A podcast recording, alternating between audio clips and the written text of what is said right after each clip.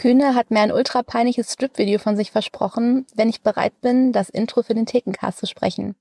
Von daher, Ladies and Gentlemen, heute im Thekencast. Ich meine, es gibt Menschen, die entscheiden sich proaktiv dafür, scheiße auszusehen. Das gibt's, das soll's geben. Ja, drei davon haben sich heute hier versammelt. Das ist auch schön. Hey, hey, hey, ich war gerade noch Sport machen, ne? Eine Mischung aus Commander Cool und Admiral Adonis, das sag ich dir. And now, time for some amusing and human experiments. When you see motion pictures, A few drinks or a short beer, Makes us see the difference between right and wrong. As a result, The more alcohol you take, you get a true picture of what really happens. A picture that you could never see in any other way. Now let's take three drinks. Willkommen beim Thekencast. Dieses Mal ist der Cast bevölkert vom größten und gefährlichsten Abschaum, das ihr je gehört habt. Der erste in der Runde ist ein Mann, der zugibt, in mehr Podcasts heimlich gepuppelt zu haben als der liebe Gott.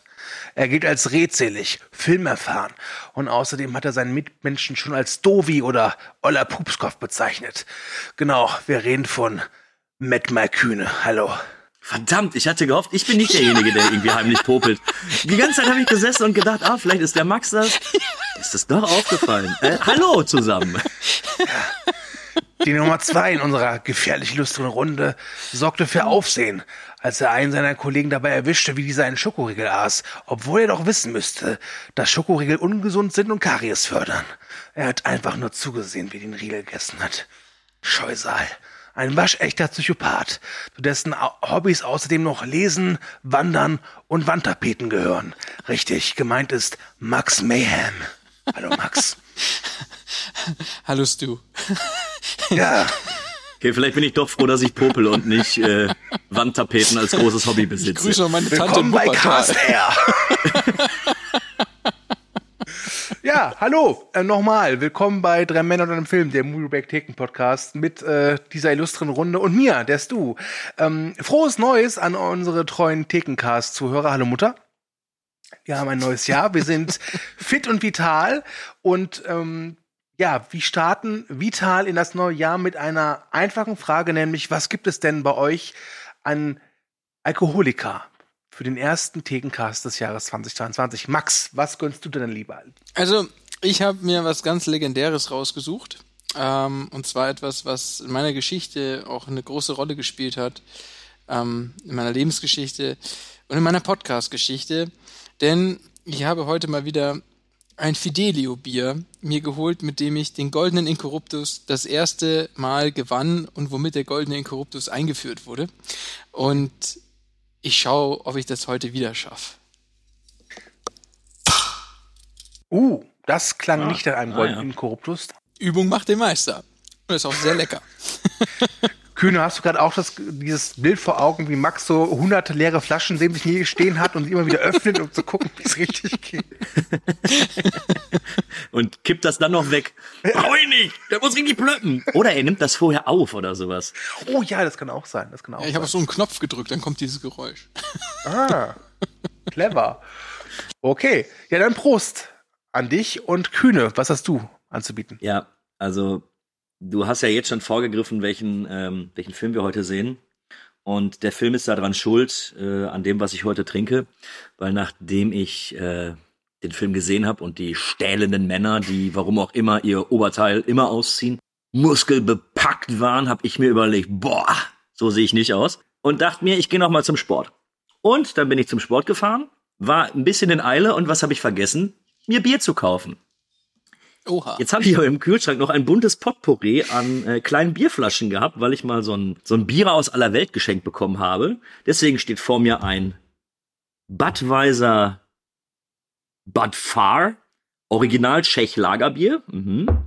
Als zweites ein Bierer wie Arschpups. Und dann habe ich hier noch einen Bierer Moretti. Keine Ahnung, wo das herkommt. Und ein Guinness Extra Strong. Bei Extra Strong bin ich dabei. Ich äh, werde zuerst das Guinness öffnen. Bevor ihr euch fragt, ist er Alkoholiker? Nein, es sind äh, kleine Flaschen. Äh, sogar zwei 02er Flaschen dabei. Also keine Panik, aber ich denke am Ende des Casts werden sie weg sein.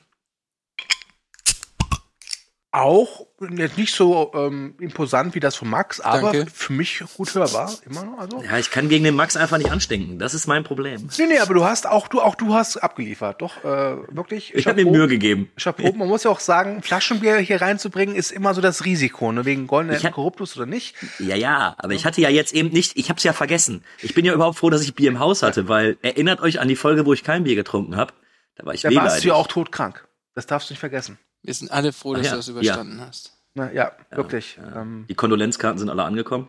es war wirklich tragisch. Es ist echt schade, weil wir eigentlich äh, deinen toten Kadaver mit Ralf Möller ersetzen wollten, aber auch gut. naja. Der ist halt nicht so gut gebaut. Ja. Du, was hast du denn Feines? ja, ich bin der Einzige heute in unserer Runde, der ein Dosenbier hat, das ich mir auch schon Anfang der Woche gekauft habe, in der wunderschönen äh, Stadt Köln. Und es ist ein Salitos. Und ich will ehrlich sein, ich habe einfach da im Getränkemarkt reingegriffen ins Regal, ohne zu gucken, was es genau ist. Und ich sehe jetzt erst, es ist ein Salitos Eis. Also wieder irgend so eine Mischplörre, die entweder ganz gut oder ganz grausam schmeckt. Das werden wir jetzt mal herausfinden. So. Ah. Hm. Ähm, ja, geht eher in die Tendenz grausam. ähm, aber hey, heute keiner der goldene Inkorruptus. Das ist doch schön. Ja. Ich habe mich verlesen übrigens, es ist ein Guinness Extra Stout, nicht Extra Strong. Ah. Und gerade eben ist mir aufgefallen, dass ich Stoutbier gar nicht so gerne mag. Ist doch nur 02, also bitte schenk nicht so an. nee, das ist die, das ist die 03er Pulle wieder, weißt du? Das will ja Glück, sage ich da nur. Das Ja, das Glück. Glück. Es existiert. Ach, ja, Kinder. Gut. Begrüßung ist abgehakt. Bier ist abgehakt. Kommen wir zum Film. Heute reden wir über Con Air. Es war als routinemäßige Verlegung geplant. Die brutalsten und gefährlichsten Schwerverbrecher der Menschheit sollen in das absolut sicherste Gefängnis der Welt geflogen werden. Und Jerry Bruckheimer, dem Produzenten von The Rock, Nicolas Cage, John Cusack, John Malkovich. Get ready to fly.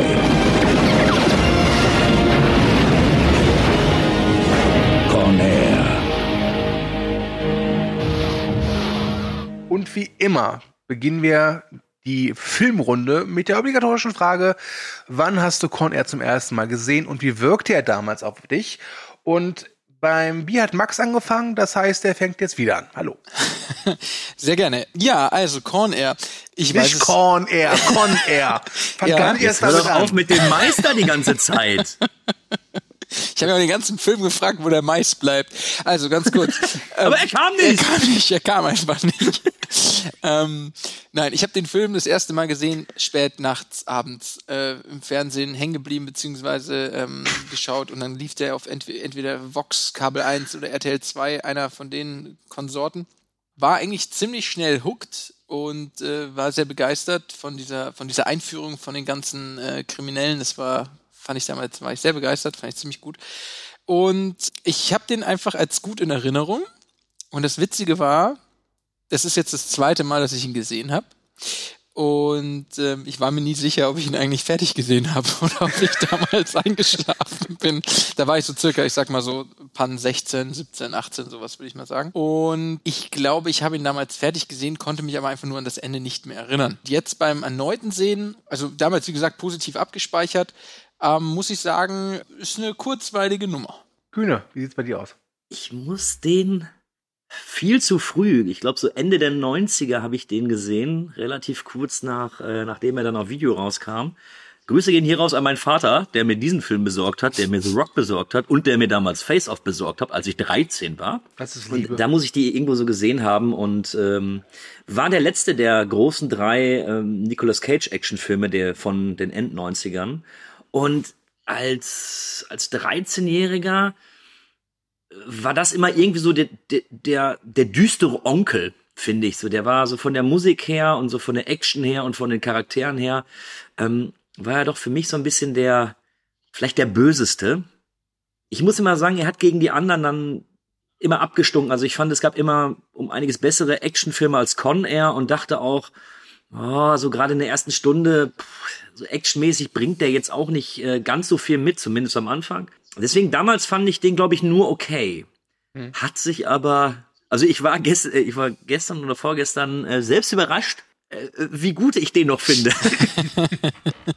Ja, bei mir war Con eher so ein Hype-Film äh, aus auch der Ende 90er. Der kam ja im Sommer 97 in die Kinos, da war ich aber noch zu jung. Äh, ich hatte ein paar Klassenkameraden, die sich da reingeschummelt haben. Die waren dann so lange Zeit so die, die Kings. Ähm, und ich habe den Film das erste Mal gesehen auf VHS. Und zwar, als er auf VHS herauskam, verkaufte unser Rewe im Ort in so einer kleinen wir haben ein kleines Regal VHS-Kassetten und da war auch Con Air mit dabei und da habe ich, ich weiß nicht wie viel, aber es muss wirklich viel Geld für mich damals gewesen sein, mir Con Air gekauft. Die waren Nur- schweineteuer damals, die Videokassetten. Ja, ja, äh, das- das- 97, 98. Ja, das war nicht, also für einen Schüler war das echt äh, schon viel Kohle. Und nur habe ich ihn gekauft, angeguckt und war dann erstmal so ein bisschen ernüchtert, weil ich dachte, Face-Off ist viel geiler. So, ne? Und war dann nochmal ernüchtert, als dann ein paar Wochen später rauskam, wie, es ist die FSK 16 Fassung, was bist du denn für ein Depp? Ja. Und dann war der Film auch erstmal für mich gestorben, weil ich lasse mich ungern verarschen. Scheiß Aldi. ja. Rewe. Rewe. Scheiß Rewe. Und habe ihn halt äh, aber dann Jahre später nochmal geguckt und immer mal wieder, das ist auch so ein Film, finde ich, den kannst du auch alle drei, vier Jahre mal gucken. Äh, Ich habe ihn jetzt äh, gesehen auf Disney Plus und ja, ich greife mal vorweg. Ich finde, dass der schon Staub angesetzt hat, aber ich finde auch, dass der immer noch sehr kurzweilig ist und sehr viel Spaß macht. So, hätten wir das geklärt. Okay, ich, ich, ich muss das ansprechen, was mich, als ich das erste Bild vom äh, Film gesehen habe, es muss so 96 gewesen sein in der Cinema, was mir sofort ins Auge gesprungen ist. Und jedes Mal, wenn ich diesen Film sehe, denke ich mir, warum? Das, das, warum? Warum hat Nicolas Cage diese Frisur in diesem Film? Es war so klar, dass du darauf anspielst. Ich meine, der Kühne weiß ja, wie ich aussehe und er weiß, dass ich ähnliche Fr- Frisurtrends verfolge. Ja, Aber bei ja. mir sieht's halt gut aus. Also ich habe überhaupt nichts gegen die langen Haare von Cage. Es ist, es ist ein bisschen drüber, finde ich, weil es ergibt keinen Sinn, dass er lange Haare hat. So als wenn die im Friseur, äh, als wenn die dann im Gefängnis keinen Friseur haben oder sowas. Also kurz erklärt, ähm, er kommt ja, also er ist ein Ex-US-Ranger, er beschützt seine wir Frau und einfach erstmal hier, die Inhaltsangabe. Vorlesen. Ach so, ja, okay, pass auf, kurz abgesagt. Also Cameron Poe, gespielt von Nicolas Cage, ist ein US-Ranger, voll der geile Superdude, patriotisch, Familienvater, also werdender Familienvater. Und seine, America, Genau. yeah. Und seine Frau ist eine, eine, eine hübsche Frau, die ist halt schwanger und äh, er holt sie von der Arbeit ab und da sind so ein paar echt unpatriotische Arschlöcher, die ihn beleidigen und ihn dann angreifen. Und ja, und er wehrt sich natürlich, nachdem sie ihn natürlich erstmal draufgehauen haben, denn ein US-Ranger tötet nicht einfach so. Und dann wird er halt mit dem Messer angegriffen und er tötet den Typen mit einem Schlag. Dann wird er halt verurteilt und das ist das erste Mal im Film, wo ich dachte so, oh, okay, das ist schon so geil drüber, dass ich es echt cool finde. Wenn er dann vom Richter steht und der Richter so sagt so, jeden anderen hätte ich laufen lassen, aber sie, sie kann ihn nicht als normalen Menschen bewerten. Sie sind, sie sind eine lebendige Waffe. Großartig. Ich gebe ihnen acht Jahre, weil sie sich verteidigt haben. So, hä? Was? Wobei man ja auch sagen muss, ähm, Das Messer war weg. Man, Wobei- das Messer wobei wird ja da war der weggenommen. Moment- also, also der Typ, der den tötet, greift ihn mit dem Messer an und dann landet, landet das Messer auf dem Boden und dann siehst du, wie irgendjemand von diesen Kumpels das Messer weg, wegnimmt. Ansonsten hätte man auch argumentieren können, der hatte ein Messer. Also so habe ich es verstanden. Ja, so, so äh, ist es auch gemeint. Ja, ne? Was der Film halt voll unter den Tisch fallen lässt, ist, dass er eigentlich schon ins Auto fast eingestiegen ist, dann aber nochmal rausgeht, um sich Ja. mitzufahren. Du hast jetzt gerade gesagt, das mit dem Richter ist das Erste, was drüber ist. Diese Bar ist viel mehr drüber, finde ich. Da arbeitet seine richtig, richtig gut aussehende Frau, arbeitet in dieser Bar, wo es scheinbar Männer gibt, die das vollkommen okay finden, äh, sexuelle Belästigung zu leben. So, es ist ja nicht mal, dass die da nur irgendwie welche- Sprüche machen, also sie leben es ja scheinbar. Und ja, ähm, ja, wie hieß sie nochmal? Muss ich ja selber nachgucken. Also die Tochter heißt Casey. Nee, die andere. Die ältere. Äh, Trisha Poe. Trisha Poe. Und wenn dann die, wenn dann diese, diese Schnapsdrossel angeht, Trisha Poe, so ein Arsch würde ich auch gern mal ficken. Ich weiß nicht, ob das gepiept werden muss, aber ich denke nicht. Also, Ich meine, die heißt Tag ja auch schon Bar Poe mit Nachnamen. Was erwartest du denn da? Ja, stimmt. Äh, Selbst schuld. Ähm, hättest du mal äh, den Mädchennamen behalten. Genau. Nee, aber. Der war Backe. Also, Was, was wirklich vollkommen drüber ist und was auch nochmal sowas von bescheuert, wirklich bescheuert ist, ist, dass sie zum Auto gehen im strömenden Regen. Es regnet, also so richtig strömend, kein Mensch will da draußen sein. Und warten natürlich bestimmt eine Stunde draußen im Regen stehend, um sie jetzt zu überfallen. Das war so zumal, warum bescheuert. hat der auch so weit Das weg ist von der Bar Hingabe, oder? das war so dumm. Das war, das war drüber. Okay. Also um es kurz zu machen, er kommt in den Knast und dann kommt der Vorspann, kann man sagen, und da sieht man halt eben, zumindest in der Kinofassung, die Extended-Fassung ist da ein bisschen erweitert, wie er halt eben die ganze Zeit seiner Tochter schreibt, die halt immer älter wird und ihm wachsen immer die Haare. Und was ich dann nicht verstehe ist, der ist sieben Jahre oder sechs Jahre im Knast. So. Ja. Aber wenn er sich die ganze Zeit nicht die Haare schneidet, werden die Haare noch viel, viel länger. Das heißt, er muss sich proaktiv dazu entschieden haben, nö, die Länge ist okay. Auf jeden Fall. Ich meine, es gibt Menschen, die entscheiden sich proaktiv dafür, scheiße auszusehen. Das gibt's. Das soll's geben. Ja, drei davon haben sich heute hier versammelt. Das ist auch schön. Aber Hey, hey, hey, ich war gerade noch Sport machen. Ne? Eine Mischung aus Commander Cool und Admiral Adonis, das sag ich dir. Meine Haare wachsen auch wieder. Aber ich brauche noch sieben Jahre. also wichtig ist noch zu erwähnen, dass er einen Zellenkumpel hat, äh, Baby O, gespielt von äh, Michael T. Williamson. Den kennt man als Baba aus dem Forrest Gump-Film. Und die sind halt so Kumpels und ansonsten finde ich, dass dieser Vorspann es schon gut zeigt, so Cameron Poe versucht sich so ja, in sich zu ruhen, macht, trainiert viel, ist total der liebe und gute Dude. Was ich aber ganz interessant finde, dass in der Extended-Fassung gibt es eine Szene, da sieht man, wie Baby O ihm rettet, weil da irgendwie ein Aufstand ist und die äh, Zelle fängt Feuer und da Was rettet auch, Baby O. was auch im Laufe der Geschichte um einiges mehr Sinn macht. Hm. Wie ich finde. Ähm, aber da, das ist ja auch so der Punkt, so, so der Ranger, der gerade jemanden umgebracht hat. Und dann ist er im, im Knast derjenige, der dann hier Dostojewski liest und äh, die Bibel und was weiß ich Ja. nicht alles.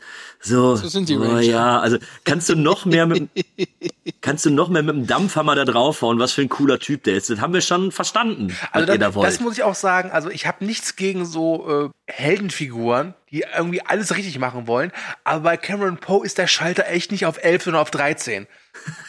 Also wirklich. Es gibt dann, also ich spring mal einfach vor, aber ganz ehrlich, ihr, ihr kennt den Film alle. Ihr, müsst jetzt hier nicht. Komm, wir machen jetzt kurz, du bist ja viel zu lang. Er kommt frei auf Bewährung, seine Haftstrafe ist abgesessen, er steigt in ein Flugzeug ein und soll, ähm, soll ausgeliefert, also soll dann irgendwo landen, wo er dann freikommt. Und in diesem Flugzeug siehst du noch ganz viele andere, ganz, ganz böse Menschen, die auch alle im Gefängnis sind und die brechen aus. Und als Cameron Poe aussteigen kann, nachdem die Gefängnisinsassen das übernommen haben, blutig, entscheidet er sich aktiv dafür, nein, ich will meine Tochter nicht sehen. Ich möchte, dass sie als Waise aufwächst. Ich bleibe in dem Flugzeug Zusammen mit meinen um alle Haaren. zu töten. Ja. So, und das ist der Film. Ja, genau. Pass auf. Die zweite Over-the-Top-Szene neben dem Richter, und dieser Film ist voll davon, und ich, ich, ich, ich klammere so Action-Over-the-Top-Szenen hier auch wirklich aus, ist, ähm, wenn er im Bus sitzt äh, und hinfährt zu diesem Flugzeug und sein Kollege Baby O sagt, hey, ich brauche mal Insulin, und da ist so eine Wärterin, gespielt von äh, Rachel Ticketin, und sie mit ihm so einen Smalltalk macht, und er so, ja, das ist meine Tochter, und ich bin eigentlich voll lieber Dude, und sie sofort instant, ich glaube Ihnen, bitte verführen Sie mich nicht. Also, das ist... Ja, stimmt. Sie scheinen ein guter Mann zu sein. Genau. Nein, der hat gerade jemanden umgebracht. Nein, das Schlimmste ist, das Schlimmste ist der Satz, man merkt bei ihnen hat Resozialisierung, es ist Ja. Resozialisierung ein Erfolg. Und da denke ich mir so, what? Ernsthaft, ernsthaft. Reso dieser Typ musste nie resozialisiert werden. Der war ja von Anfang an der Held. Das ist, und das nennt ihr Resozialisierung? Oh mein Gott. Wollen wir mal, äh, wenn wir jetzt ja schon dabei sind, dass die Häftlinge das Flugzeug betreten, wollen wir mal die zwei anderen wichtigen Figuren kurz in den Raum werfen? Cyrus the Virus, mein absoluter Lieblingscharakter, ähm, von John Malkovich gespielt, muss ich sagen, ähm, das war tatsächlich auch der Charakter, an den ich mich am meisten erinnert habe. Ich konnte mich eigentlich gar nicht genau erinnern, ob überhaupt Nick Cage mitgespielt hat. Na, okay, das ist übertrieben, aber trotzdem. Feiere ich extrem mit einem supergeilen Intro, wen er alles umgebracht hat, was er alles gemacht hat, ähm, wie viele Aufstände angezettelt, was für ein Mastermind, was für Degrees er nachgeholt hat im, im, im, im Gefängnis und halt dann sowas von drüber, dass er sogar Bomben baut, um dann die Polizisten, die sein, sein, seine Zelle durchsuchen, ähm, äh, explodieren lässt und hast du nicht Ja, gesehen. darüber müssen wir gleich noch sprechen übrigens. So, so grandios. Also das ist mal wieder so ein richtig und und der hält auch was er verspricht, finde ich, weil er die ganze Zeit dieser dieser dieser ja Commander ist äh, von diesem der, des Mastermind hinter dem ganzen Plan. Im Gegensatz möchte ich auch noch ganz kurz sagen zu einem gewissen anderen Typen, der extrem toll angekündigt wird und dann sehr sehr blass bleibt. Ach so, Garland Green. Ja. Ach, den, den fand ich cool. Ja, Über der den war müssen schon wir auch cool, noch mal aber, reden, äh, ne? Der hat ja überhaupt niemanden gegessen. Ich fand den aber so auch herrlich, äh, herrlich deplatziert besetzt, den John Malkovich. Und deswegen war es schon geil. Und er hat einfach gezeigt, er kann es doch. Also es gibt ja wirklich Anekdoten, dass äh, John Malkovich diesen Film ja wirklich jahrelang auch gehasst hat und die Dreharbeiten wohl auch für ihn als wahren Schauspieler wohl auch sehr anstrengend waren, weil das Skript wohl irgendwie ähm, immer wieder überarbeitet worden ist und er gar nicht wusste jetzt, was ist mit meinem Charakter, was ist da los und ähm, ich habe irgendwo mal gelesen, dass er sich irgendwann gedacht hat, okay, was soll's dann eben so, wie ich möchte? Und das hat uns dann diese wunderschöne Performance eingebracht, denn Cyrus the Virus ist toll, gar keine Frage. Ich mag das auch immer, wie er so ein bisschen mit den Leuten auch, ja, ich sag mal so spielt. Also wenn er zum Beispiel Danny Trejo als hier Johnny 23 irgendwie so erst so ein bisschen Honig ums Maul schmiert und dann so ihm gar eiskalt die kalte Schulter zeigt und sagt so, hör mal, Vergewaltiger sind ungefähr so äh, toll wie das Weiße im Mundwinkel, was man hat, wenn man zu viel Durst hat. Usted es el famoso criminal, amigo. Sí, me dicen el Juanillo 23. Tú eres Juanillo 23, si te conozco. 23 cargos de violación. Mira, un corazón para cada mis 23 marranitas. Call me Johnny 600 if they knew the truth. Yeah, it doesn't have quite the same ring to it. Anyway, I despise rapists. For me, you're somewhere between a cockroach and that white stuff that accumulates at the corner of your mouth when you're really thirsty. But in your case, I'll make an exception. Super Spruch. Den musst du mal im Privatleben bringen. Kommt immer geil. Übrigens, Kühne ist Single. Ja, ja ich weiß nicht warum. ähm, die Liste der, der Darsteller, die auch für Cyrus the Virus in äh, Betracht kam, ist übrigens sehr, sehr lang. Wollt ihr hören, wer alles Ja. in Betracht Bitte. gezogen wurde? Bitte. Also ganz vorne mit dabei war Gary Oldman. Oh, ja, der, das hat er auch geschafft. Ja, vielleicht können wir es so machen. Die nächsten, ich sag die Darsteller und ihr gebt immer eine Schulnote 1 bis 6. Also 1 sehr Ja, gut, okay. 6 schlecht. Aber bitte schnell, Gary sofort Oldman entscheiden. 1. Okay. Kevin Gary Bacon, Oldman eins.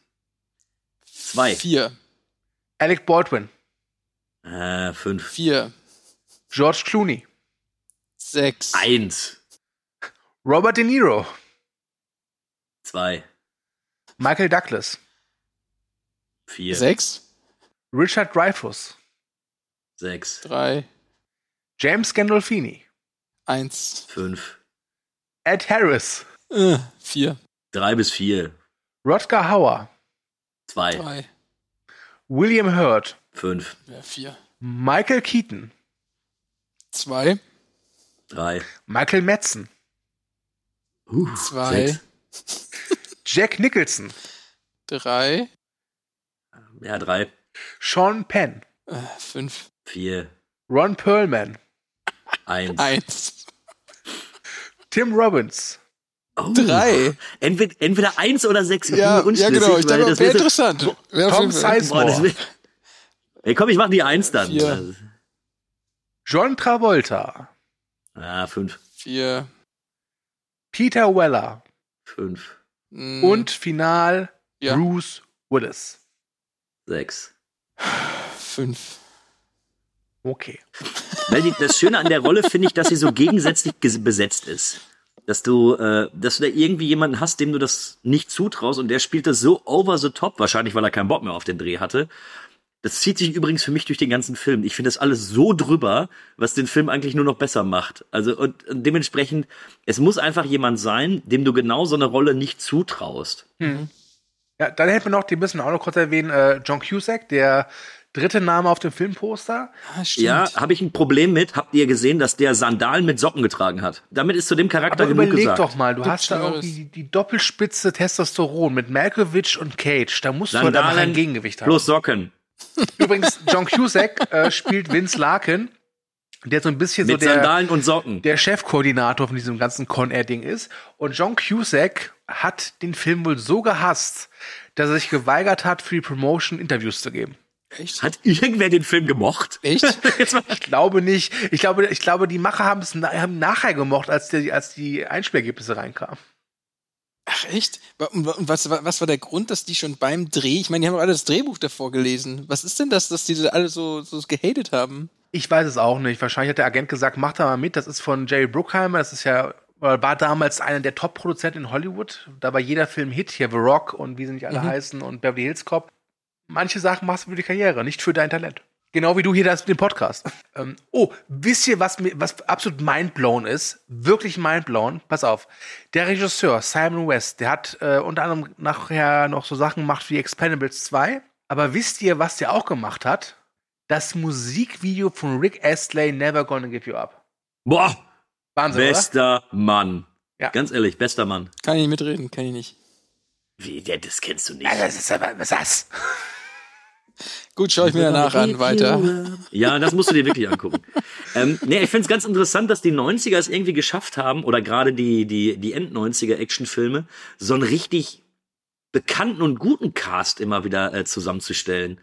Habe ich gestern, oder habe ich bei der Sichtung noch ein bisschen drüber nachgedacht und habe mir äh, hab dann festgestellt, gab's jetzt eigentlich nicht mehr so, ne? Dass so wirklich hochkarätige Schauspieler da in, in wirklichen Actiongranaten mitgespielt haben. Und so viele. Ja. Das Action-Genre war schon ähm, sehr, in Anführungszeichen, beliebt damals und auch erfolgreich. Und Ja, aber mir fallen jetzt auch neben den drei, die wir schon erwähnt haben, auch gar nicht so viele andere ein, wo es ähnlich war, oder? Also es waren so alles irgendwie die Bruckheimer-Produktionen. ja, der hat, der hat sie immer versammelt, die Stars. Äh, Joel Silver hier und da auch durchaus mal, aber Ja, aber weniger, ne? Also ich meine jetzt ernstzunehmende Schauspieler. Ich würde ja jetzt äh, John Malkovich nicht zwangsläufig ins Action-Genre ein, äh, einsortieren und John Cusack auch nicht. ja. gut. Wollen wir mal weitermachen? Ich merke Ja. schon, dass dieser Cast komplett keinen, keinen wirklichen roten Faden hat. Das ist so ein Gespringe von. Aber diesmal Naja, bin ich egal. nicht schuld.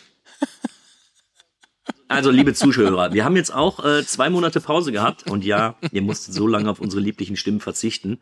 Bitte seid nicht böse, dass wir dieses Mal keinen roten Faden haben und wenn ihr böse seid, es warst du's schuld. Ja. Nö, jetzt habe ich keine Lust mehr. Okay. So, ich Also- übernehme das dann. Wollen wir, wollen wir, wollen, wollen, wir- wollen wir uns jetzt zum Beispiel mal den Actionsequenzen widmen? Nö. Ja, vielleicht sollten wir uns erstmal dem Ausbruchplan widmen. Ach, willst du jetzt in Aber der Handlung ich- vorangehen oder was? Na, ich will doch nicht in der Handlung vorangehen, aber ich möchte über diesen Ausbruchplan sprechen. Weil auch als ich mir den angeguckt habe, ist mir aufgefallen, und das wird, also vieles, was ich jetzt sage, wird in meinem Fazit irgendwie, Keine irgendwie Rolle komisch spielen. klingen. weil ich find's total geil, dass der so dumm ist. Also sowas einfach aufs Papier zu bringen und zu sagen, Ulkig. oh, das machen wir so. Ich finde das so geil, dass du so Also- dumm bist, sagt er mir zu mir auch immer.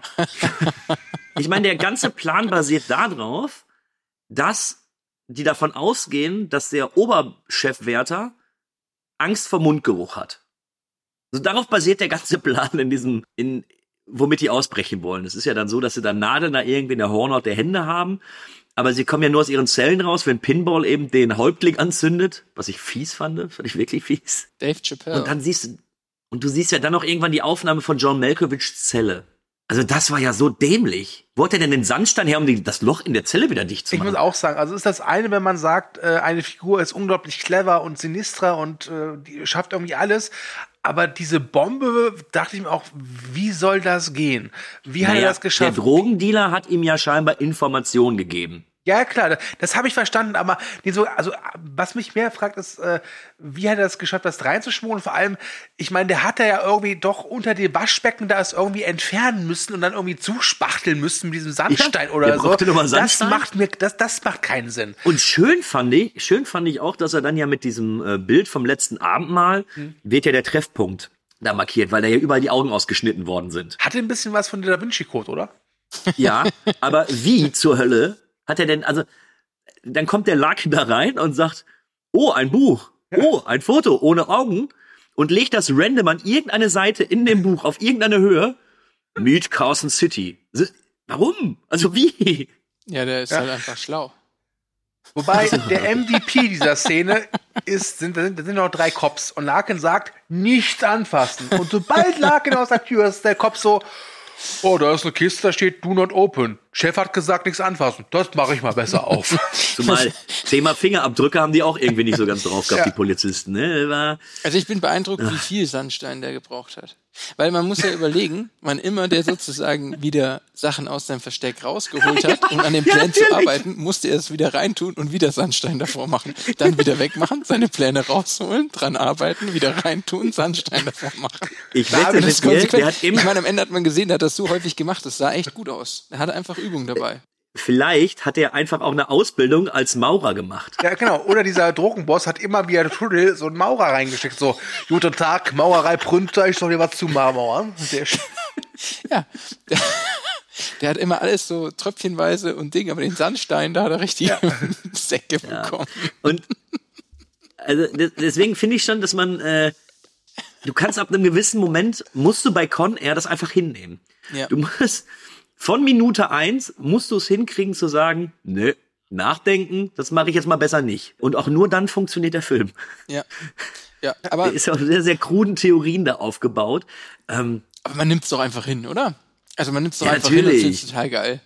natürlich. Das ist doch- ähm, Ist doch super. Weil das, was ja dann kommt, also sowohl der Ausbruch, den ich äh, teilweise schon ziemlich derbe fand, wo der dem einen die Handschelle noch in den Hals reinhaut und sowas, und die ganze, ich sag mal, das ganze drumherum, also das, die, die, die Main Story, die ist ja super interessant, äh, wie die das machen, ähm, wie es dann mit denen weitergeht und was die jetzt, ich meine, das ist ja auch erstmal ein dummer Plan zu sagen, ja, ich fliege äh, ich flieh mit dem Flugzeug, weil wenn es dann rauskommt, dann wirst du eben normalerweise abgeschossen.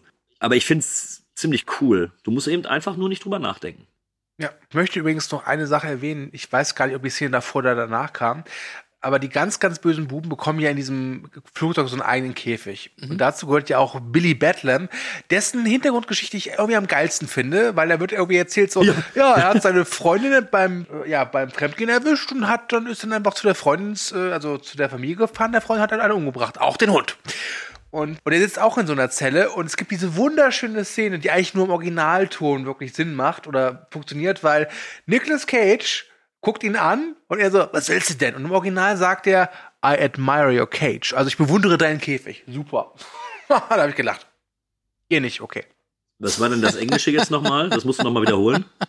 Also er fragt so, what are you looking for? Und er sagt so, I admire your cage. Also ich bewundere deinen Käfig. Okay, ich habe ihn leider Ich auf habe ihn Deutsch auch auf. Deutsch gesehen. Ist auch einer dieser Filme, weil ich die in der Kindheit gesehen habe, kann ich den auch gar nicht auf Englisch gucken. So die Stimmen, die sind irgendwie für mich dann, dann so verwachsen. Ja, okay, ich habe die Szene auf. YouTube gesehen. Du kleiner Flunkerlümmel, du. nochmal zu dem zurück, was Kühne gesagt hat. Dieser Plan macht eigentlich so keinen Sinn. Also heißt, er macht schon Sinn, aber er hängt von so vielen Zufällen ab. Das glaubt man gar nicht. Ja, sie haben ja eigentlich als Vorbereitung, muss man mal sagen, eigentlich nur zwei Nadeln in den Händen und ähm, wie war das, was zum Anzünden, was er hochwirken kann in dem Beutel. Mehr haben die ja nicht. Und was sind das denn für Sicherheitsmaßnahmen, wenn das reicht, um irgendwo rauszukommen? Ja. Vor allem, was hätte schi- hätte schieflaufen können? Erstens mal, der Wärter hätte sich vom Mundgeruch nicht abschrecken lassen. Wobei ich mich dann auch frage, was hat dieser Pinball übrigens gespielt von Dave Chappelle in einer seiner ersten großen Hollywood-Rollen? Was hat er eigentlich davor eingenommen, dass das so stinkt? wahrscheinlich hat er sich einfach mehrere Wochen lang die Zähne nicht geputzt. Ja, oder das. Weil ich glaube, so viel Knoblauchbrot kriegen die jetzt auch nicht zu essen, Ja. oder? Also das Erste, was ist, wenn Oder der, Tzatziki. wenn, wenn der Wärter gesagt hat, gut, Nase zuhalten und trotzdem mal gucken. So, dann, was ist, wenn diese Brennentzündlichkeit irgendwie ausgelaufen wäre? Was ist, wenn das einzige Streichholz, was er dabei hatte, nicht richtig gezündet hätte? Was, ist, wenn die den gar nicht losgemacht hätten? Genau. Was wäre, wenn der, wenn der Häuptling, also dieser, dieser äh, Ureinwohner, den er da anzündet, das irgendwie recht fix merkt, was der vorhat im K.O. haut. Und, und, und, und, und. Und was ich mich dir immer frage, also nicht falsch verstehen, mich stört das nicht. Das macht den Film für mich nicht, nicht schlechter.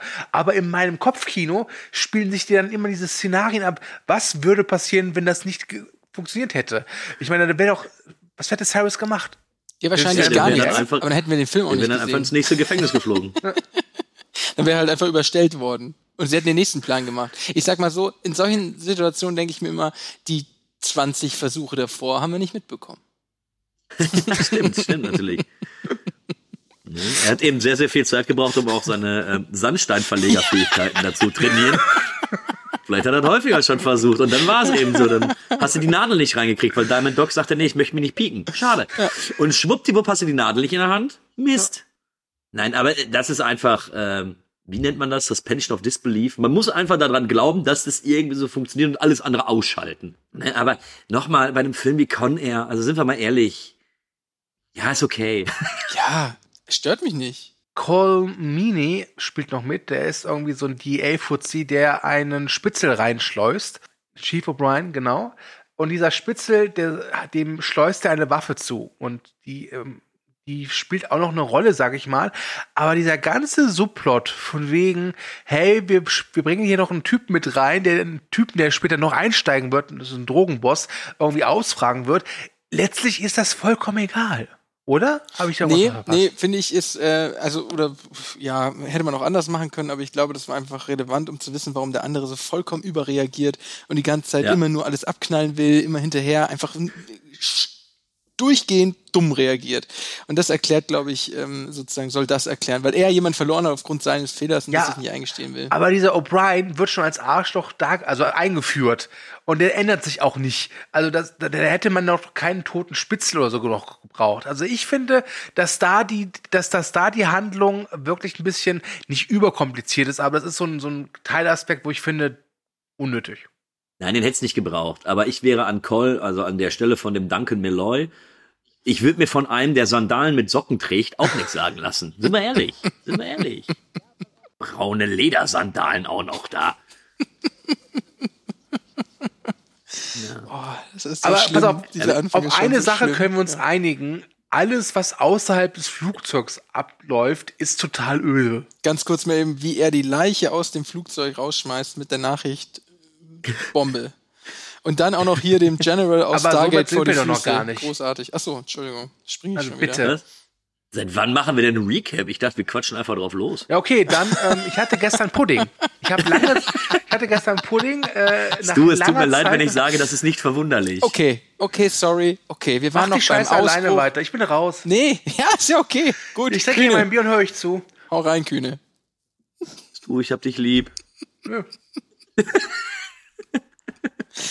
Gut, also dann Ich weiß jetzt aber nicht, wo wir waren. wir waren dabei, dass du den, sie, haben, sie, haben, sie haben den Ausbruch geschafft. Den, den wir festgestellt Ja. haben, viele Lücken hat.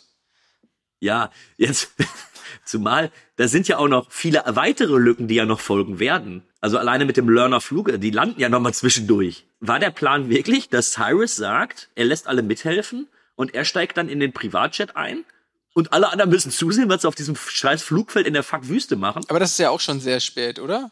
Zunächst landen sie doch erst nochmal. Kommen ja noch neue Häftlinge dazu. Genau, wird ausgetauscht. Dann kommt ja erstmal der Pilot. Ah ja, ja, genau, genau. Der großartige neue Pilot, der sozusagen den anderen Swamp Piloten ersetzen. Ja. Guter Mann. Und ähm, da denke ich mir schon, okay, sie landen und das heißt, es gibt einen Sandsturm und das macht alles ziemlich unübersichtlich und dann gibt das dem so ein bisschen den Realismus, dass das vielleicht irgendwie so funktionieren könnte, weil checkt ja eh keiner, weil ist ja Sandsturm und hast du nicht gesehen. Aber was hätten die da gemacht bei klarem Sonnenschein? Und die hätten einfach mal gesagt, ja, ich gehe mal mit rein und, und bring den mal mit rein und schau mich da drin mal um oder irgendwie so. Ja, oder wenn einfach keiner der anderen, die dazugestiegen sind, jetzt sagen, gesagt hätte so, ja, ich kann das Ding fliegen. So, es hätte ja jetzt auch durchaus sein können, dass Swamp Thing jetzt sagt so, nee, die Maschine kann ich nicht fliegen. Es wäre ein sehr kurzer Film geworden. Großartig. Zu dem Zeitpunkt, also ich, äh, muss man auch sagen, ähm, Cameron Poe rettet da ja schon ein paar Leben. Also ähm, so diese Wärter, die überlebt haben, diesen Ausbruch, werden dann irgendwie geknebelt und äh, mit Sack über den Kopf und gehen dann raus und werden halt für Häftlinge gehalten. Aber Cameron Poe schiebt einem dieser Wachmänner, ich glaube sogar ist es dieser rassistische Glaub ich, ja. Oberwärter, Ja, ja. Äh, Wache so- Fals, äh, Felsen. Genau, so ein, so, ein- so ein Tonband unter, was von diesem Undercover-Agent ist. Ja, und damit versucht er den Tag zu retten, denn er will ja zuerst aussteigen, aber dann sind zwei Sachen. Und die kann Cameron Poe aber nicht machen, weil Cameron Poe ist der Held der Geschichte. Erstens, sein Freund Baby O hat immer noch keine Insulinspritze bekommen und steht kurz vor Abnippeln.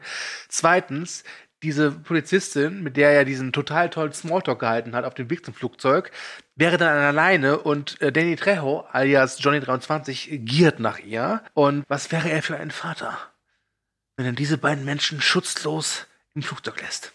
Ich hatte es vorhin schon mal erwähnt, aber America! Yeah.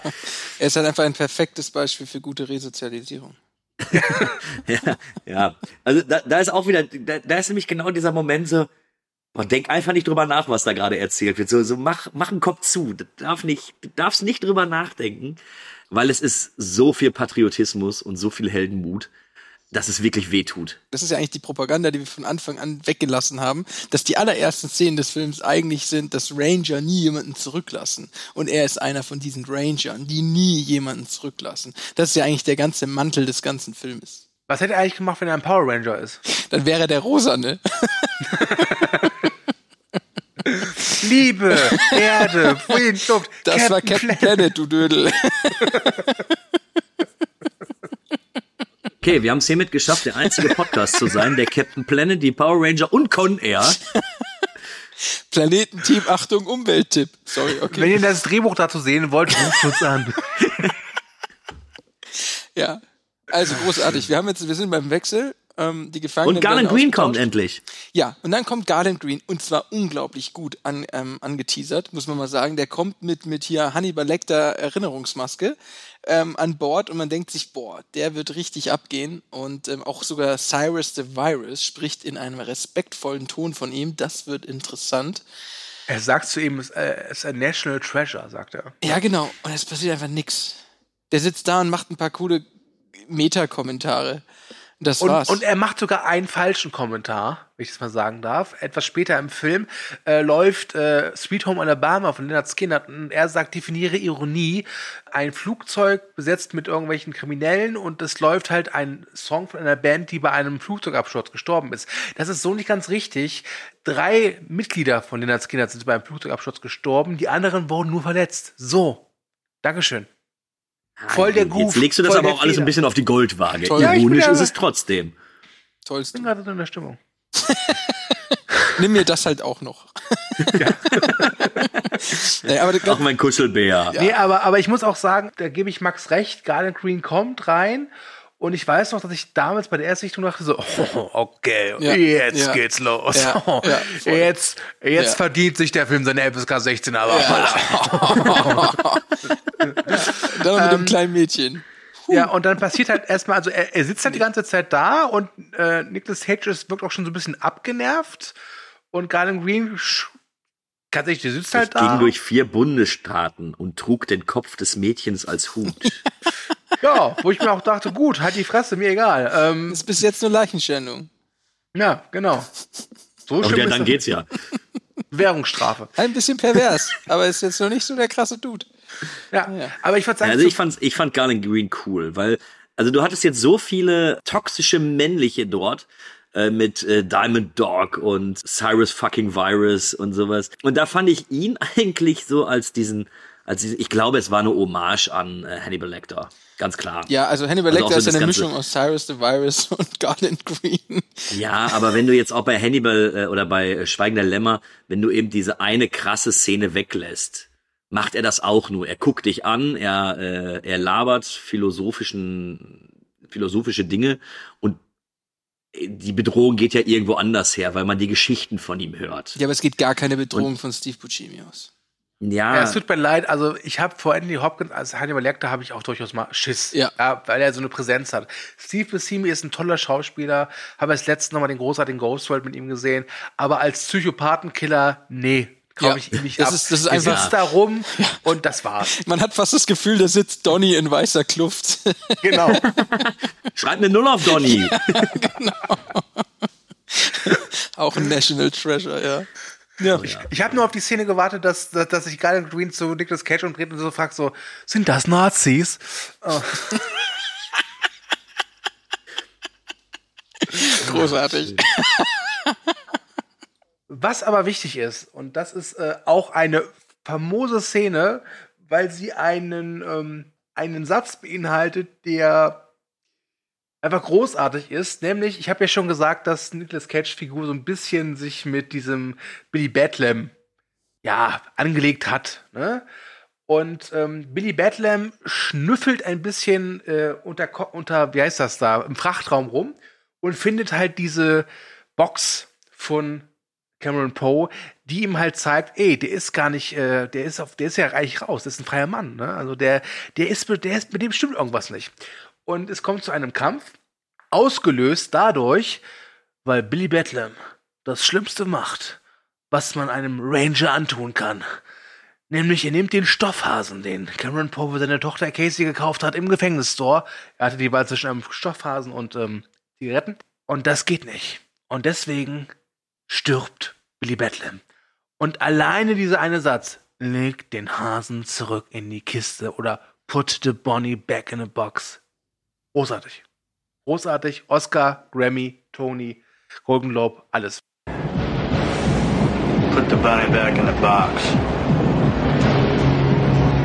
I knew you was a punk. And I was right. You been playing us all along. You a free man. I said, put the bunny back in the box.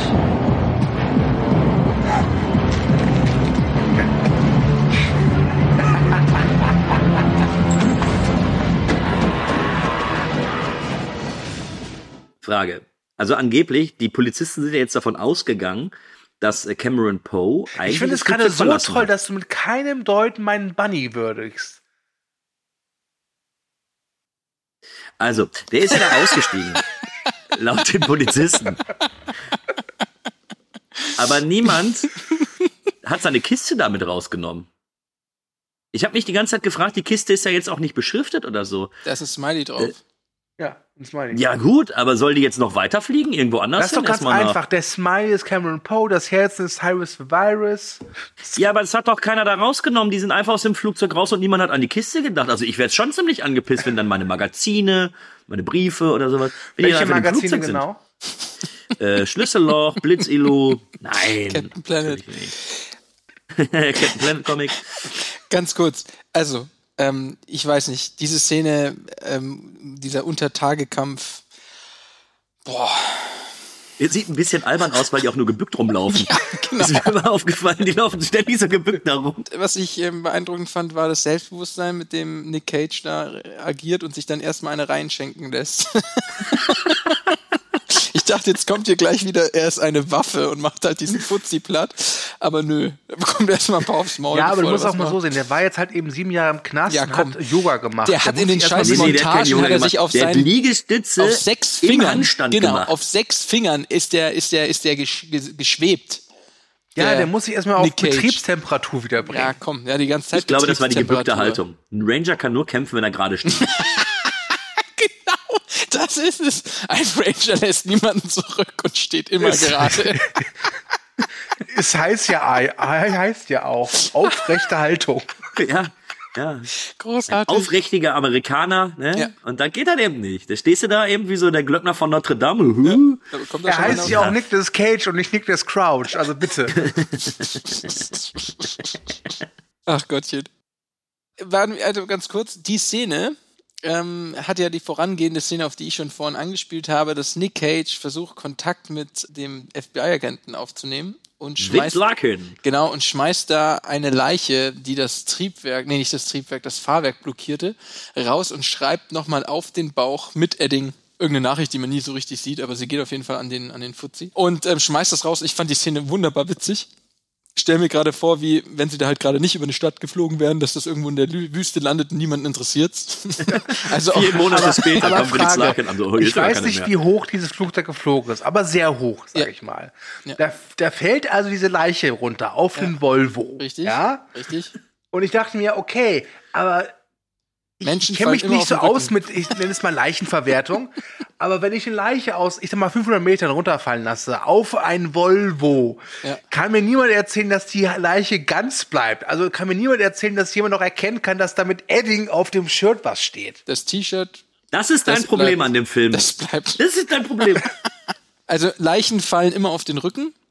Deswegen Mhm. war es gut, dass er auf den Bauch geschrieben hat. Und das bleibt das dann wie bei bestehen. Katzen? Das ist bekannt. Weißt du, Max, ich vertraue deiner Expertise als Arzt. Ist bekannt. es ist, ist bekannt. Heute bei der Habilität, Sie kennen das sicherlich. Sie sind in dem Flugzeug unterwegs und da ist eine Leiche und Sie möchten eine Nachricht übersenden. Das ist ganz einfach. Dann nehmen wir uns eine Edding und schreiben eine Nachricht, wichtig, auf den Bauch. So. Und dann einfach schubsen wir die Leiche runter und Sie werden sehen, die Leiche kommt da an, wo sie gebraucht wird. Richtig, auf eine Volvo. Danke, viel Spaß. Ihr Jobütz. Genau so war's. Du solltest eventuell bei Binge Reloaded mitmachen. Die sind genauso gut. Das ist, äh, Hat sich, äh, hat sich noch jemand gefreut, dass der General aus Stargate am Auto, am, am, am Steuer saß? ich habe Stargate nie gesehen. Ganz ehrlich, ich habe, konnte ja schon auf so vielen Filmabenden gesehen. Und bei jedem Filmabend ist im Minimum ein Stargate-Fan da. Immer, da ist der Typ aus Stargate. Und meine Reaktion ist immer, das interessiert niemanden. An alle Leute da draußen, die immer sagen, das ist doch der Typ aus Stargate, ihr habt recht. Gut. Was ich interessant finde, ist, äh, ich fand immer, oder ich hatte irgendwie noch die in, im Kopf, dass Con er so ein richtiges Actionfeuerwerk ist. Ja, ich Aber auch. bis jetzt, wir sind ja jetzt schon fast bei einer Stunde, Ja. äh, so viel ist noch gar nicht passiert, ne? Das, das, das ging mir ähnlich. Als ich ihn jetzt gestern oder vorgestern nochmal geguckt habe, dachte ich mir auch so, okay, ich kann jetzt nicht sagen, dass ich den scheiße finde, aber irgendwie viel Action ist da jetzt nicht. Ja, aber Spannung und, und eine gewisse Atmosphäre. Nee, nee, also äh, nicht falsch verstehen. Ich finde den Film auch bis dahin total super, weil ich mich königlich äh, darüber amüsieren kann, was eben da so passiert. Und äh, dass, dass dir einfach versichert werden soll, so, ja, das musst du jetzt einfach hinnehmen. So ist das jetzt. Hm. Schön. Können wir jetzt vielleicht zum äh, Learner Flugfeld kommen? Von mir aus, ja, Stu ist ja immer dagegen. Entschuldige, ich fange damit an von wegen, er sitzt in der Zelle, weil er wegen Totschlag behauptet, warum kommen wir zum Londoner Flugfeld? No. Bitte mach dein verdammtes Londoner Flugfeld. Hallo, du hast das, du So, hast ja das die landen den beim auch Flugfeld. Okay, danke schön. Nächste Szene. Finale, Ende. Schön.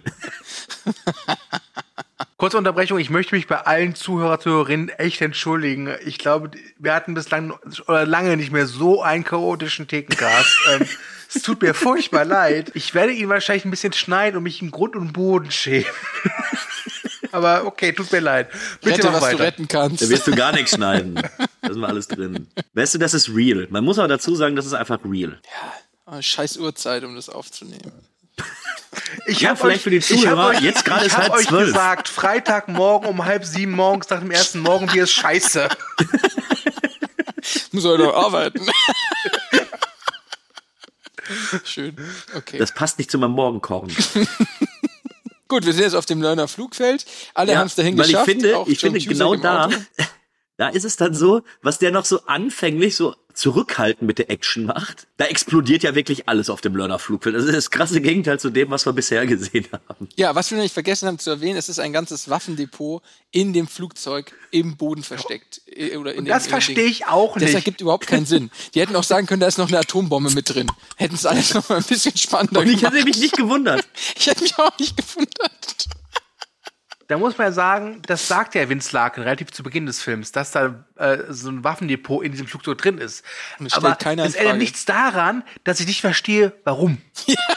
Zumal, zumal, wieso sind die, die sind da schon, die eiern ja bestimmt eine Stunde oder was auf dem Flugfeld rum. Ja, genau. Das, das habe ich auch nicht verstanden, weil sie, du hast recht, die eiern da, also in Filmzeit sind es zwei Minuten, aber so in dieser Filmweltzeit ist es vielleicht eine Stunde oder noch länger. Und Cut, zack, die machen diese Tür auf oder mit einem Bolzschneider auf. Ich denke mir so, woher wissen die das?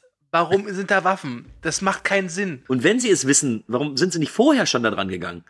Gut, man kann natürlich sagen, sie kamen vorher nicht ran, ne? Als sie noch in der Luft waren, meine ich damit. Ne? Ja, aber die, Aber die eiern noch da auf dem Flugfeld lange genug rum. Ganz ehrlich, das war wahrscheinlich echt so, dass sich der Drehbuchautor dachte, okay, jetzt äh, kommen die Cops dahin und dann müssen sie sich wehren, aber ach scheiße, die haben nur eine Pistole. Äh, äh, die finden am Londoner Flugfeld das macht keinen Sinn. Äh, äh, wobei doch, das würde Sinn machen. Was ergibt wenig Sinn? Ah ja, im Flugzeug sind Waffen. Aber es ist äh, auch, was da alles explodiert. Du schießt irgendwie auf ein altes Autowrack, wo seit Jahren weder Benzin noch Öl oder sonst was drin ist. Puh, Und alles explodiert. Es ist so schön. Es ist wirklich so schön und fast schon dreist, Ja, was da dann da wirklich an, an Action Tanks geboten wird. So Zeug. Man muss ja auch noch kurz sagen, dass Cameron Poe immer noch eine Spritze sucht für Baby O, für die, für, fürs Insulin. ähm, und dabei findet er halt die anderen Bösen, dieses äh, Drogenkartell, mit denen halt Cyrus äh, Grissom zusammenarbeiten wollte. Ich weiß nicht warum, aber ich, ich muss jedes Mal lachen bei der Szene. Sie halten Cameron Poe in Schach und er sagt so, Leute, passt auf, ich bin Ranger und haben eine coole Frisur und ich weiß, wenn ihr damit abdrückt, hören das alle und dann werdet ihr auffliegen. Und dann nimmt der Typ auch einen Schalldämpfer und die Waffe und dann sagt Cameron Poe so, es gibt auch nichts Besseres als einen guten alten Schalldämpfer. Und ich find's jedes Mal lustig. Ich weiß nicht warum. Nö, weil es auch Ja, lustig großartige Szene. Ja, war gut. Danke. Jahrelang dachte ich immer, ich wäre ein Freak. Jetzt weiß ich, dass ich es nicht bin. ist. Dem ganzen Nee, Negativen, was ich heute über dich gesagt habe, ist du, dann muss ich, dann, ich musste es sagen. Übrigens findet ihr auch, dass dieser Mafiosi, auf den der ganze Plan äh, basiert, total blass geblieben ist? Ach, der ist doch vollkommen egal. Keiner interessiert sich für diesen Ja. äh, Italiano-Schmuggler da. Doch, der DEA-Agent, der extra eingeschmuggelt wurde, um mit ihm zu reden, oder? Ja, aber das ist doch vollkommen egal. Das weiß doch niemand. Ja, ich hätte mir da ein ist doch- bisschen mehr Charisma Das ist doch vollkommen erwünscht. egal. Du hättest dir bei dem Film, du hättest dann auch alles rausnehmen können und der Film wäre genauso gut gewesen wie vorher. Das war wirklich, glaube ich, nur einfach Füllzeit. Naja, auf jeden Fall, ähm, Vince Larkin kann dann, ich sage es mal, das Flugzeug der Gang Gangster ähm, sabotieren. Und dieser komische Obergangster findet dann den Tod. Eine, übrigens eine wunderschöne Cool Guys Don't Look into Explosion Szene. Wirklich ganz großartig. Weil alle anderen gucken in die Explosion, aber wer tut's nicht? John Malkovich. Ja. Und wenn, und dann läuft doch Cameron Poe noch auf dem, an dem anderen Ende der Explosion mit seinen wallenden Haaren in Zeitlupe noch äh, vor den Flammen und vor der Explosion weg. Auch das ist etwas drüber. Und, und sein Gedanke dabei, alleine dafür hat sich der Conditioner gelohnt. Jetzt wollte ich irgendeinen geilen Gag machen mit irgendeinem Haarpflegeprodukt und mir fällt einfach keins ein, weil ich keine Haarpflegeprodukte besitze. Ich auch nicht. Mist. Ich habe nur Shampoo. Ich, Und mein Shampoo ist auch noch für den Körper und fürs Gesicht. uh. Und fürs Wilder Gesicht. Typ, ey. Körper und Ja, und fürs Gesicht. Gesicht. Steht das da drauf? Ja. Ich bin wilder. Ja. Das ist alles. Der Körper ist ihr Gesicht. Gut. Das gute alte Gesichtsschauen. Und dann sucht er, viel nicht? schlimmer finde ich, der hat ja bisher immer noch nicht die bekackte Spritze gefunden. Und dann sagt ihm irgendwer, ja, äh, also in dem alten Feuerwehrwagen, der seit 25 Jahren da unter dem ganzen Wracks rumliegt, da ist bestimmt noch eine drin. Das ist auch so dämlich und dumm. Die, die Spritze will ich doch nie nehmen. Da ist doch überall Rost dran. Da haust du, da haust du dir das Insulin rein, aber kriegst direkt eine Blutvergiftung, äh, Freihaus mit. Ja, aber erinnert ihr euch an die Szene, als er das eine Ding aufmacht, die eine, den einen ähm, Erste-Hilfe-Kasten und dann sind da drin nur irgendwelche Wurzeln und Zwiebeln? Ja. Das ist voll der Meta-Kommentar auf die Esoteriker von heute. Das fand ich stark. Jo. Das hätte ich dem Film echt nicht zugetraut, aber da haut er einfach so einen Jo. raus. War grandios. Das war Trump schon vorweggenommen. Beeindruckend. Ich stelle mir gerade echt vor, wie, wie Cameron Poe total stolz zu Baby O zurückkehrt und Baby O so, hast du die Spritze? Nein, aber Sesamwurzel. Unfassbar, da, da habe ich ja überhaupt nicht. Max, danke. Hab keine Das Angst, Baby O. starker Moment. Ich trommel einfach den, den Zucker aus deinem Körper. Ja, also auf auf jeden Fall, ähm, Larkin wurde ja gewarnt oder informiert und keiner glaubt ihm und dann kommt doch noch die Kavallerie und ja, die wird dann aber leider von den Gefangenen ja kalt gemacht, denn sie haben Propangasflaschen und wie gesagt ein Waffen- und Munitionsdepot. wo auch äh, Granatwerfer dabei sind. Also wenn ich, pass auf, Ich Frage, fliege nur Frage, mit Granatwerfern. Sicher ist sicher. Frage. Ja. Wir haben ein äh, ein Flugzeug, ein Flugzeug, äh, Schwerverbrecher drin sind. Weißt du was?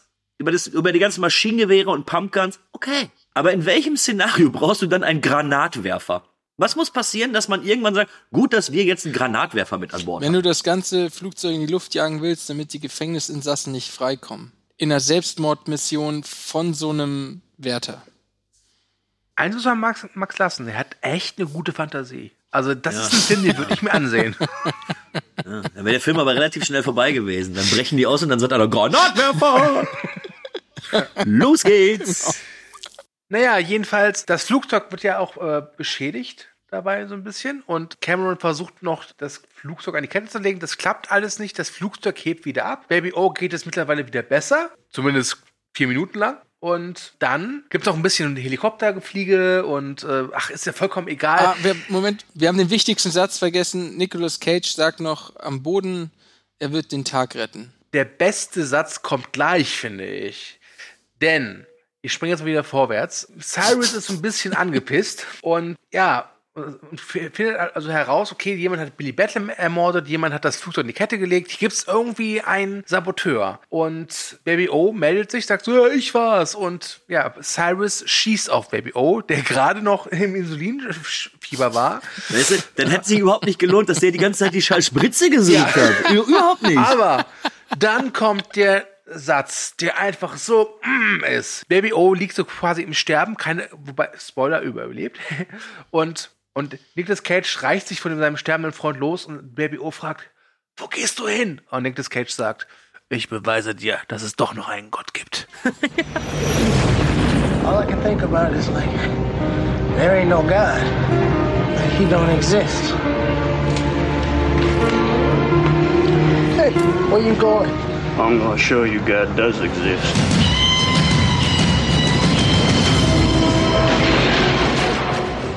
Alle Gefangenen in diesem Flugzeug haben Waffen. Und er läuft nach vorne. Einer schießt mit einer Pistole, gibt dem Streifschuss und er schafft es dann einfach zum Piloten. Und keiner hinterfragt das. In irgendeiner Art und Weise.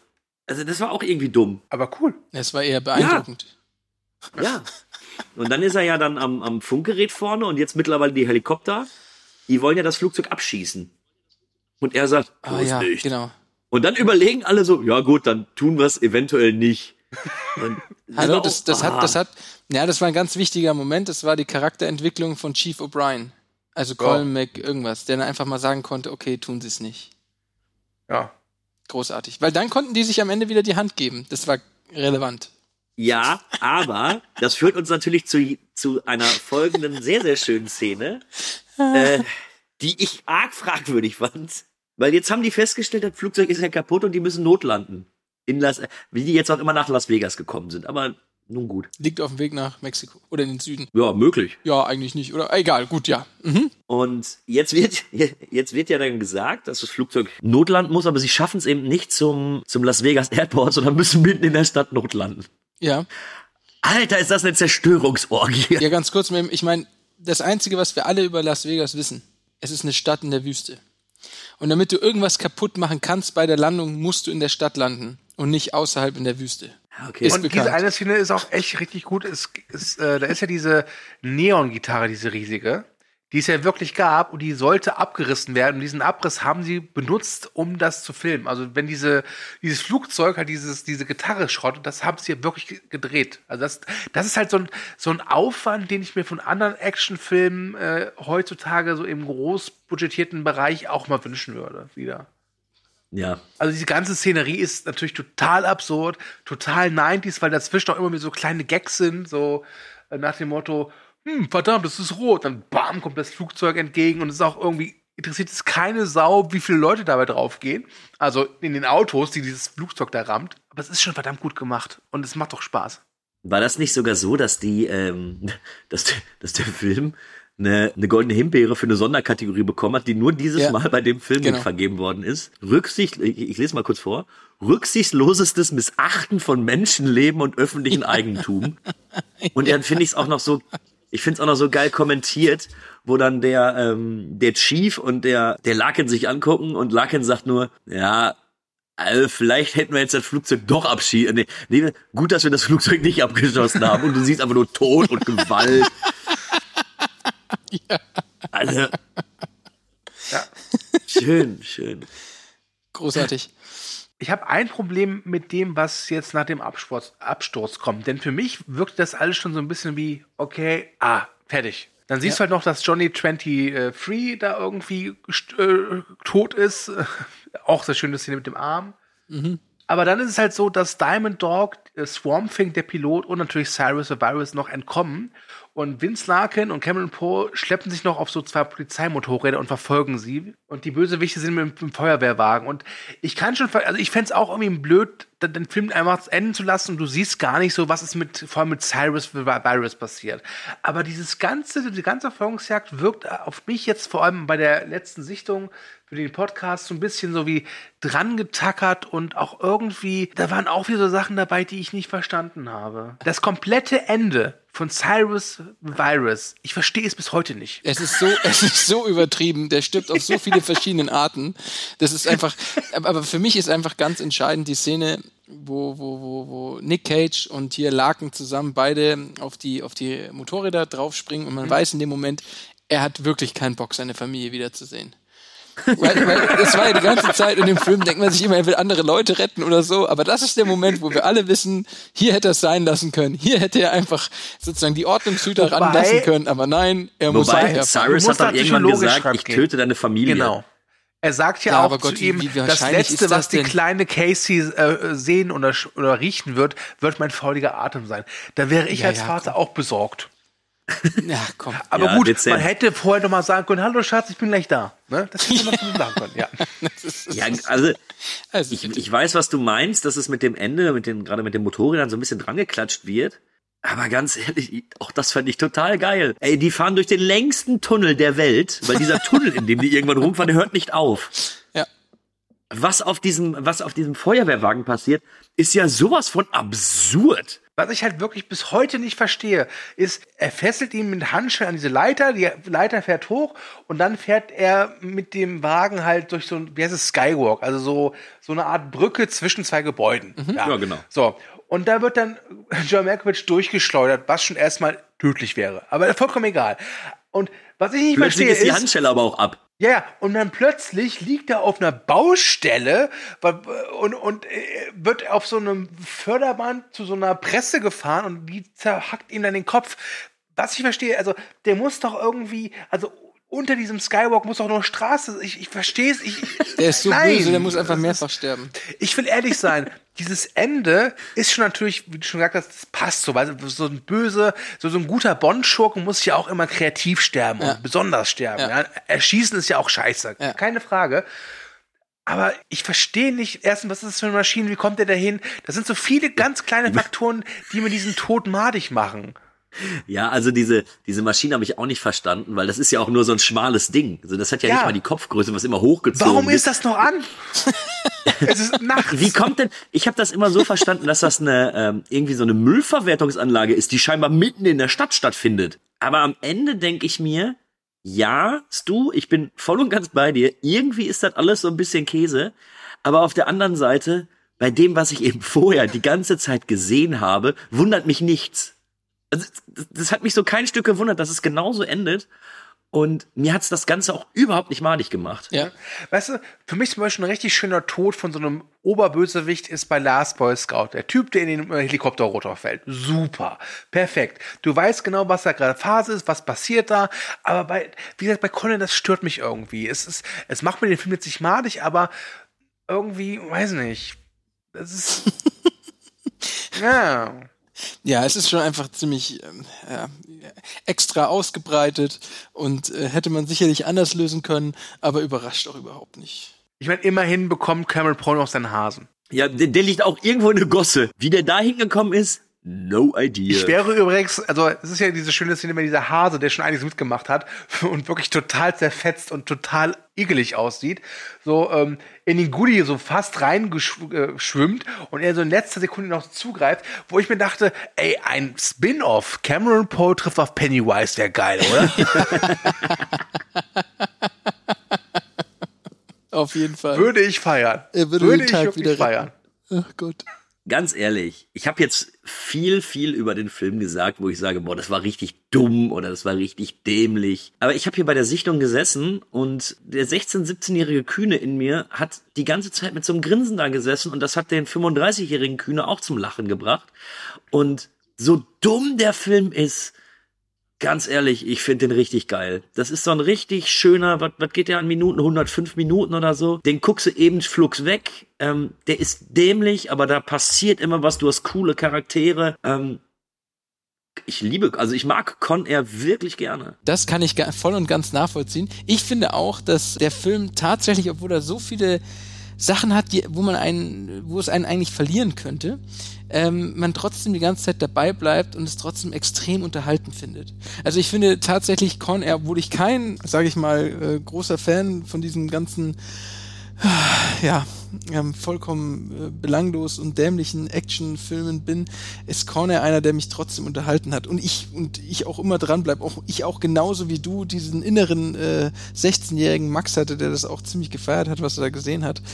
Ähm, und ich glaube auch, das liegt einfach daran, dass der Film eben auch ein Stück weit ähm, eine Spannung aufbaut und eben so drüber ist, äh, dass es sozusagen ein leichtes ist, äh, Augenzwinkert über die Sachen hinwegzusehen, die einen sonst irritieren. Ja, ich bin das ähm, Schlusslicht, weil ich ihn auch unterhaltsam fand und auch meinen Spaß hatte, jetzt bei der letzten Sichtung, aber bei mir war es irgendwie so, irgendwie hatte ich ihn dann noch einen Ticken noch ja geiler in Erinnerung. Wie gesagt, ich war überrascht, äh, wie in Anf Anführungszeichen wenig Action er hat.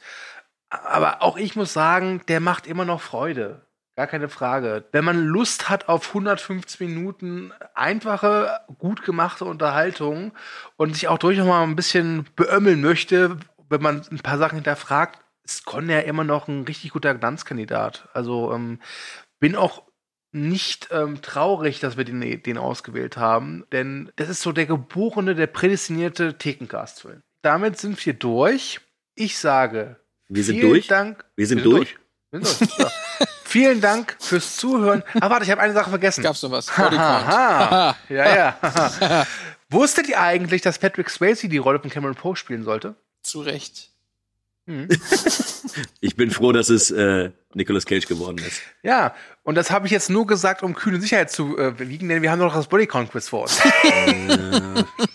Äh, hätte ich mal nichts gesagt. Ja. Hätte ich mal nichts gesagt. Da kommst du nicht drum rum.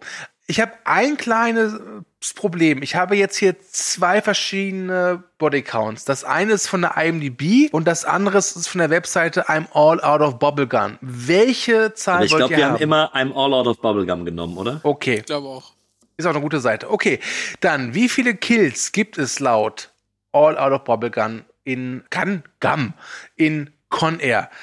Max hat mit dem Bier angefangen. Max hat mit der Eröffnungsfrage angefangen. Mhm. Das heißt, Max fängt auch jetzt an. Oh, ist doch scheiße. Ähm, jetzt, jetzt, muss ich mal kurz nachdenken. Ähm, der, oh, da am Anfang, ja, der ist ja auch schon. Ja, der und der und der. Und der. Ich sag einfach mal 16. Okay. Also, ich könnte mir. Nee, warte, immer wenn ich so angefangen habe, habe ich immer Unrecht. Gehe ich auf Nummer sicher und habe eine 50-50 Chance, wenn ich einfach 17 oder 15 sage. Beeindruckend, Kühne, du also, kannst dazulernen. ja, aber das mache ich nicht, weißt du? Weißt du, ich versuche gerade selber in meinem Kopf herauszufinden, wie viele Leute gestorben sind und in, mein, in meinem Gedächtnis sind immer mehr Leute gestorben. Die Filme waren immer gewalttätiger. Nein, ich bin bei 21. Das ist gerade echt total peinlich. Kühne, du gewinnst. Das dritte Mal schon. Du hättest bei, aber auch gewonnen, wenn wir die IMDb-Nummer ge genommen hätten, denn es sind 48.